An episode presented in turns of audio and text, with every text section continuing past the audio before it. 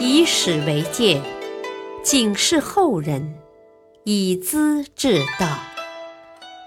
品读《资治通鉴》，启迪心智。原著司马光，播讲汉乐。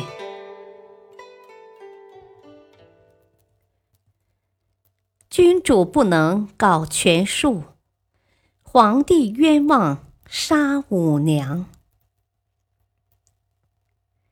唐太宗的思想境界和胸襟抱负都是很高的，因此不少日常言论和行事，后人赞扬不已，传为美谈。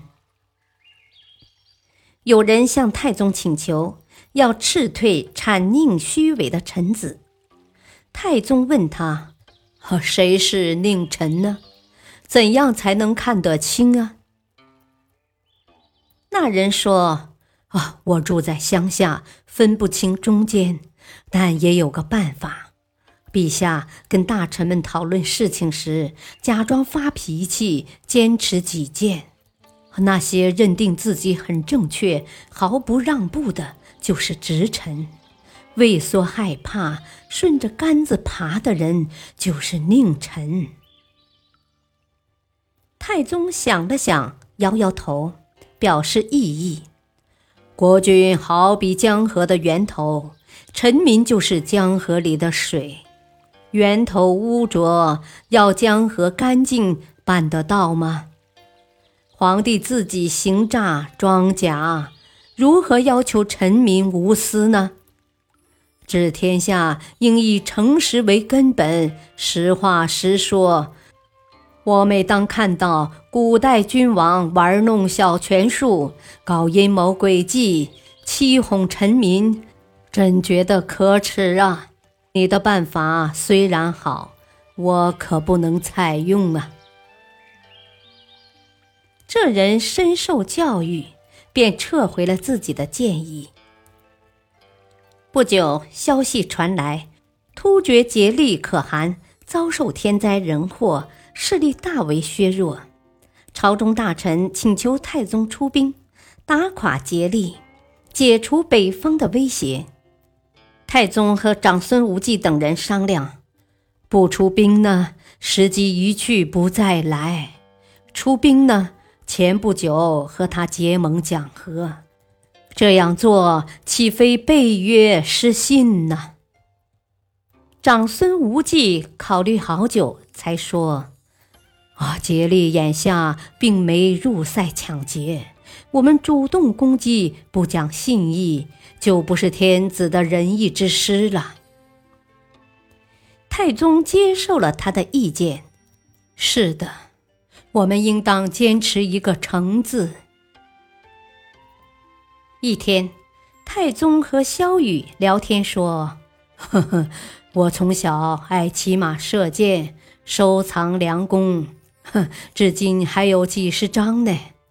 自以为举世无双啊，不会有更好的了。哈，前些日子我请工匠来观赏，他竟说那不是好材料。”问及理由啊，工匠说木心不直，纹路就歪斜。弓虽说有劲呢，射出的箭却不正，难以命中目标啊。呵呵，听了工匠的话，原来我这个凭弓箭打天下的人，竟不完全了解弓啊。说罢，感慨不已。从此以后，太宗命五品以上的京官轮流住在中书省，每天接见，了解民间疾苦、政事得失。有时太宗也咄咄逼人，却是与人为善的。宰相杜淹推荐李怀道，太宗问起李怀道的言行和能力。杜淹举出以前的事情，哦，炀帝要去江都住，人人都随声附和。帝怀道是吏部主事，他说不能去，我是亲眼见到的。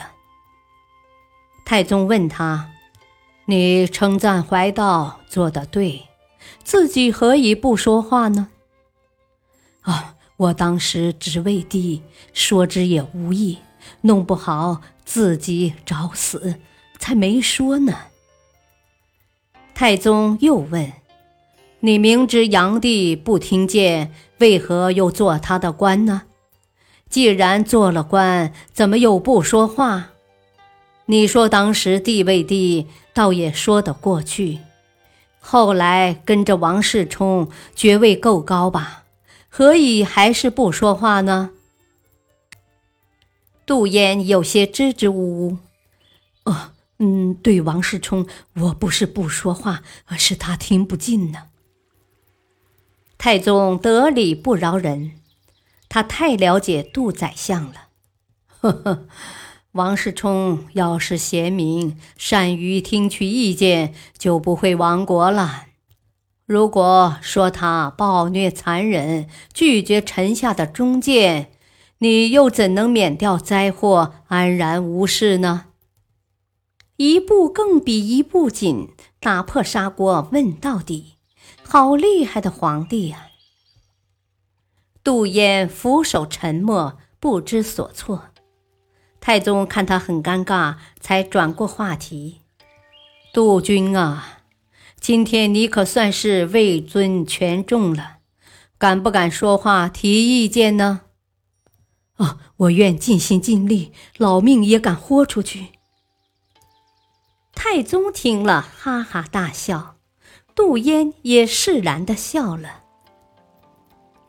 有一次，太宗要封德仪多多推荐人才，时隔好久没有回音。太宗问他：“哦，你是不是太忙？怎么不关心这个事呢？”封德仪很为难：“，不是忙，也不是不尽心。”啊，只是找不到真正的人才呀！太宗很不高兴，严肃地说：“君子使用人才，好比用器具，各取所长嘛。杯子装酒，碗盛饭，哪样东西没用处呢？古代的那些明君的贤臣，都是天外飞来的，还不是土生土长，此时此地吗？”人才是有的，怕你自己不能识别嘞，怎能由于自己失误，诬枉普天下的人才呢？封德仪十分惭愧，只好样样然的退下去了。太宗还有一个独到的优点，就是能替他人考虑，站在别人的角度看事物。因而善于体谅人，很少固执己见出大错。一次，他到骊山打猎，登上山顶，俯瞰下面的围猎圈子，有一段大缺口，就对进士们说：“啊，部队不按要求做，纪律松弛，若不处罚，是漠视法纪；处罚呢，是我登高临下望见的。”似乎在有一挑毛病啊！不站在高处，缺口也就看不到了。于是假托山路险峻不好走，下到山谷避开围猎场，同时也避免了干预军队的活动。太宗要聘郑仁基的女儿为妃嫔，魏征听说后。赶快上书见祖，啊！郑公的女儿已接受世人陆爽的聘礼了，怎能另嫁呢？太宗大惊，马上下诏把准备好的侧室作废，停止聘约。房玄龄却说：“啊，应聘陆家的事没有确定，也未成婚，诏册写好了，怎能更改呢？”陆爽也上书说：“啊，并没有和郑家女子订婚。”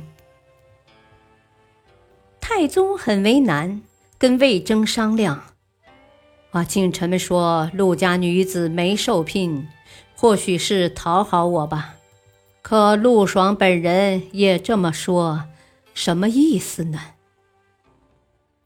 魏征笑道：“呵呵，陆爽是傻瓜吗？他怕你爱上郑家姑娘，表面上不聘，暗地里嫉妒，找起麻烦来，受得了吗？”太宗无可奈何，只好苦笑。但是他没有娶郑家女子，也没有妒忌陆爽。太宗有没有错误呢？有的，似乎还不是小错误。冤枉杀死大臣算小吗？不过这种事不多，而且是在晚年。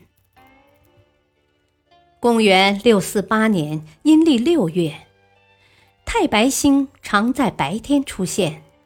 太师占卜的结论是：女主昌，女皇帝要出现了。民间也流传一种秘技，说唐朝三代之后，女主武王代有天下，就是姓武的女皇帝要取代天下。太宗听到这种事，忧愁不已。一天，他和武将们在宫中宴会，照例要行酒令，官员们个人自报乳名。左武卫将军李君羡说自己的乳名叫武娘。太宗听了，暗自吃惊，语带双关的笑道：“呵呵呵，什么女子？”这般雄壮的男子汉，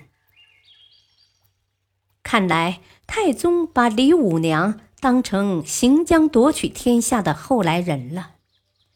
不仅如此，李君羡又是武安县人，当左武卫将军，封武连县公，处处带着“武”字，武与武同音，怀疑越发严重。就调他去当了华州刺史。恰巧有个人叫袁道信，自称能不吃不喝，通晓佛法。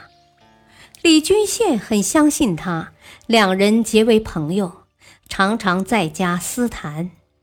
御史摸准了太宗的脾气，控告李君羡结交妖人，图谋不轨。这样。李君羡竟被冤枉处死，家产也被查抄没收了。